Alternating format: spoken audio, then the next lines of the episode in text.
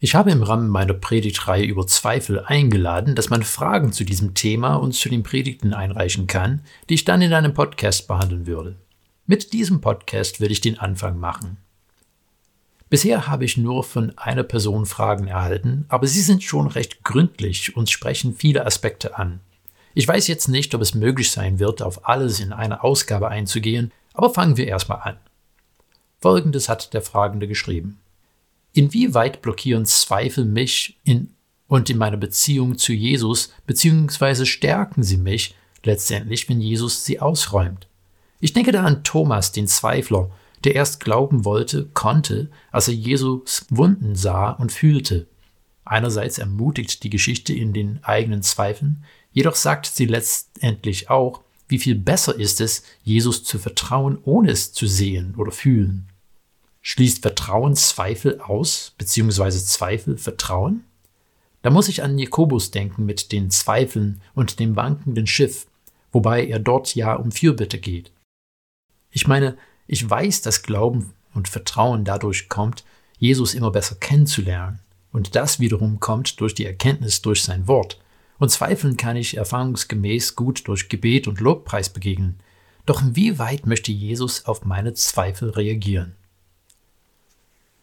Naja, nachdem ich das jetzt durchgelesen habe, ist mir klar geworden, nein, ich werde nicht auf einmal all diese Fragen ansprechen können.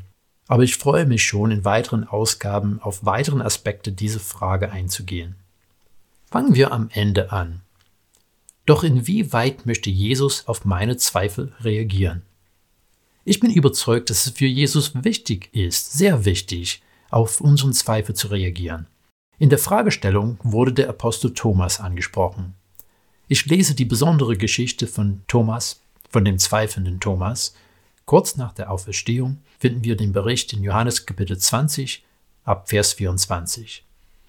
Thomas, der Didymus genannt wurde, einer der zwölf, war nicht bei ihnen, als Jesus kam. Die anderen Jünger sagten zu ihm, Wir haben den Herrn gesehen. Er entgegnete ihnen, wenn ich nicht das Mal der Nägel an seinen Händen sehe und wenn ich meinen Finger nicht in das Mal der Nägel und meine Hand nicht in seine Seite lege, glaube ich nicht. Acht Tage darauf waren seine Jünger wieder drinnen versammelt und Thomas war dabei. Da kam Jesus bei verschlossenen Türen, trat in ihre Mitte und sagte, Friede sei mit euch. Dann sagte er zu Thomas, Streck deinen Finger hierher aus und sieh meine Hände, Streck deine Hand aus und lege sie in meine Seite, und sei nicht ungläubig, sondern gläubig. Thomas antwortete und sagte zu ihm, Mein Herr und mein Gott. Jesus sagte zu ihm, Weil du mich gesehen hast, glaubst du. Selig sind, die nicht sehen und doch glauben. Thomas Verlangen entspricht das Denken von vielen Menschen zu allen Zeiten und kein bisschen weniger in unserer Zeit. Ich glaube nur das, was ich sehe. Wir dürfen nicht vergessen, Thomas war etwa drei Jahre lang mit Jesus unterwegs gewesen.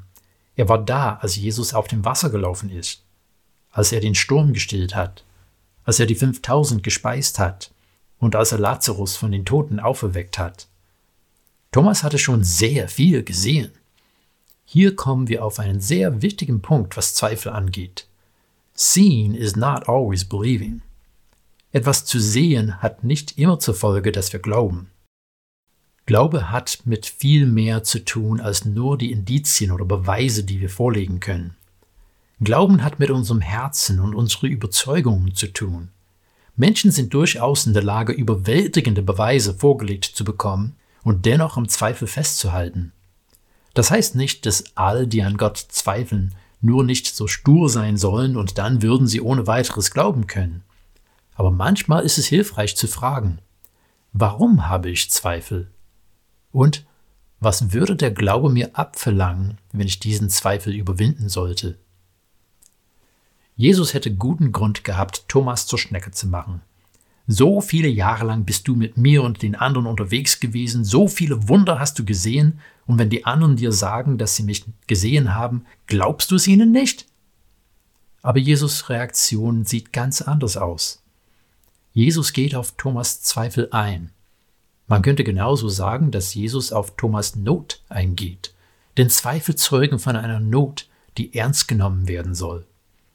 Ich denke, Jesu Aussage, selig sind die nicht sehen und doch glauben, kein Punktesystem aufstellen will, nach dem Motto, aber wenn du glaubst, ohne gesehen zu haben, dann kriegst du Bonuspunkte. Ich denke, Jesus will sagen, wer seine Zweifel überwindet und Vertrauen lernt, erfährt einen besonderen Segen, eine besondere Freiheit.